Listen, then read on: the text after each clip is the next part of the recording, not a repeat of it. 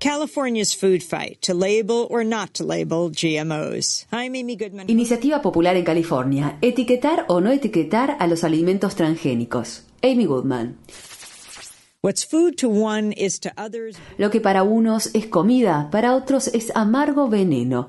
Lucrecio, poeta romano, 99 a.C., 55 a.C. Si California fuera un país, con su población de casi 40 millones de habitantes, estaría entre los 30 países más poblados del planeta. El impacto económico, político y cultural de California en el resto de Estados Unidos es enorme.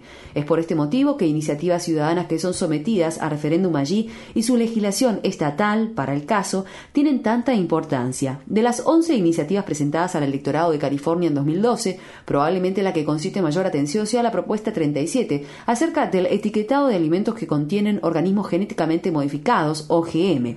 La aprobación o no de este proyecto de ley tendrá un efecto considerable en cómo se organiza el sistema alimentario del país, ya sea al favorecer a pequeños productores orgánicos locales, si se aprueba, o al permitir una mayor expansión del agronegocio de las grandes empresas, si no es aprobado. La propuesta es sencilla. La guía oficial para los votantes de California resume la propuesta 37 de la siguiente manera. Exige el etiquetado de los alimentos vendidos a consumidores, que son productos a partir de plantas o animales con materiales genéticos modificados, en formas específicas. Prohíbe la comercialización como naturales de dichos alimentos o de otros alimentos procesados. Dispone exenciones. Se recolectaron más de un millón de firmas para lograr que la iniciativa sea sometida a votación. The group promoting the initiative El grupo que promueve el proyecto de ley Sí a la propuesta 37 logró miles de adhesiones de grupos de defensa de la salud, del interés público, de los consumidores y de la agricultura y los alimentos, entre otros. La portavoz de la propuesta 37, Stacey Morgan, defensora de la salud ambiental de larga trayectoria, me dijo: Proposition 37 is very La propuesta 37 es muy simple. Se trata de nuestro derecho a saber qué hay en los alimentos que comemos y con los que alimentamos a nuestras familias. Se trata de nuestro derecho a decidir si queremos comer alimentos que han sido alterados en forma considerable a nivel genético por empresas como Monsanto, que contienen bacterias, virus y genes extraños que nunca antes han estado presentes en el sistema alimenticio. Se ha ocultado la ingeniería genética a los consumidores estadounidenses durante dos décadas. Otros 61 países exigen leyes de etiquetado, pero nosotros no hemos logrado que se apruebe el etiquetado aquí debido a la gran influencia de Monsanto y de las empresas químicas. De modo que lo que está sucediendo en California es que un movimiento de base se ha alzado para exigir el etiquetado. El periodista Michael Pollan es un peso pesado en el sector de la alimentación. Ha publicado varios libros que son éxito de ventas, como La botánica del deseo, El dilema del omnívoro, En defensa de la comida, Las reglas de la alimentación, Manual para comer y su más reciente libro, de próxima publicación, Cooked, A Natural History of Transformation.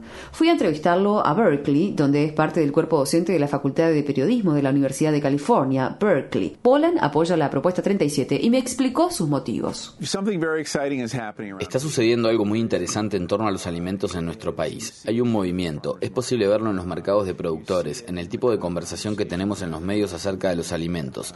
La gente se está comenzando a interesar mucho en saber de dónde vienen los alimentos, cómo fueron producidos y está tratando de votar con su tenedor, como dice la consigna, a favor del tipo de alimentos que apoya sus valores, el tipo de alimentos que consideran más saludables o ambientalmente sustentables. Este movimiento representa una gran amenaza para las grandes empresas de alimentos que preferirían que no pensáramos acerca de cómo se producen los alimentos que consumimos porque a menudo no es una imagen muy bonita.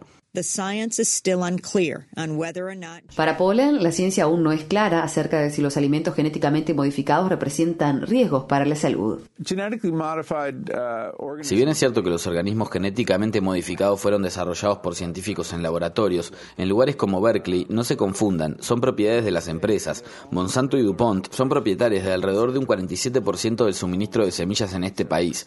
El verdadero beneficio de los OGM para estas empresas es la capacidad de controlar los recursos genéticos de los que depende la humanidad. Es como poner un código de barras en cada planta. Uno puede identificar cuáles son sus plantas en el campo, pero los agricultores son obligados a firmar contratos que le prohíben guardar sus semillas y les prohíben a los investigadores estudiar este tipo de semillas. Esta quizás sea mi principal objeción a esta tecnología.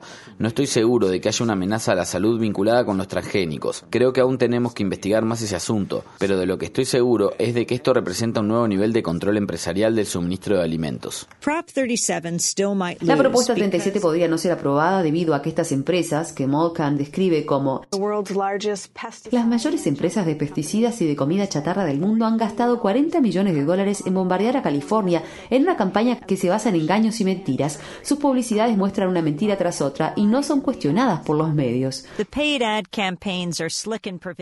Las campañas publicitarias son ingeniosas y están por todas partes. Sugieren que la ley de etiquetado está mal redactada, que provocará más burocracia, aumentará el costo de los alimentos y generará una lluvia de demandas sin sentido. David Silverman, catedrático de Agricultura de la Universidad de California, Berkeley, se opone a la propuesta 37, aunque, paradójicamente, sostiene un fuerte argumento a favor de una amplia regulación sobre la seguridad de los alimentos. Casi todos los alimentos que consumimos están genéticamente modificados. Aunque los etiquetáramos, hay pesticidas que son mucho peores que los alimentos genéticamente modificados. Quizá, al oponerse a la propuesta 37, plantó la semilla para la creación de un movimiento más amplio por la seguridad de los alimentos que incluya también el etiquetado de los pesticidas. California produce gran parte de los alimentos que se consumen en Estados Unidos. Una ley de etiquetado en dicho estado podría sentar un precedente para la seguridad alimentaria de todos.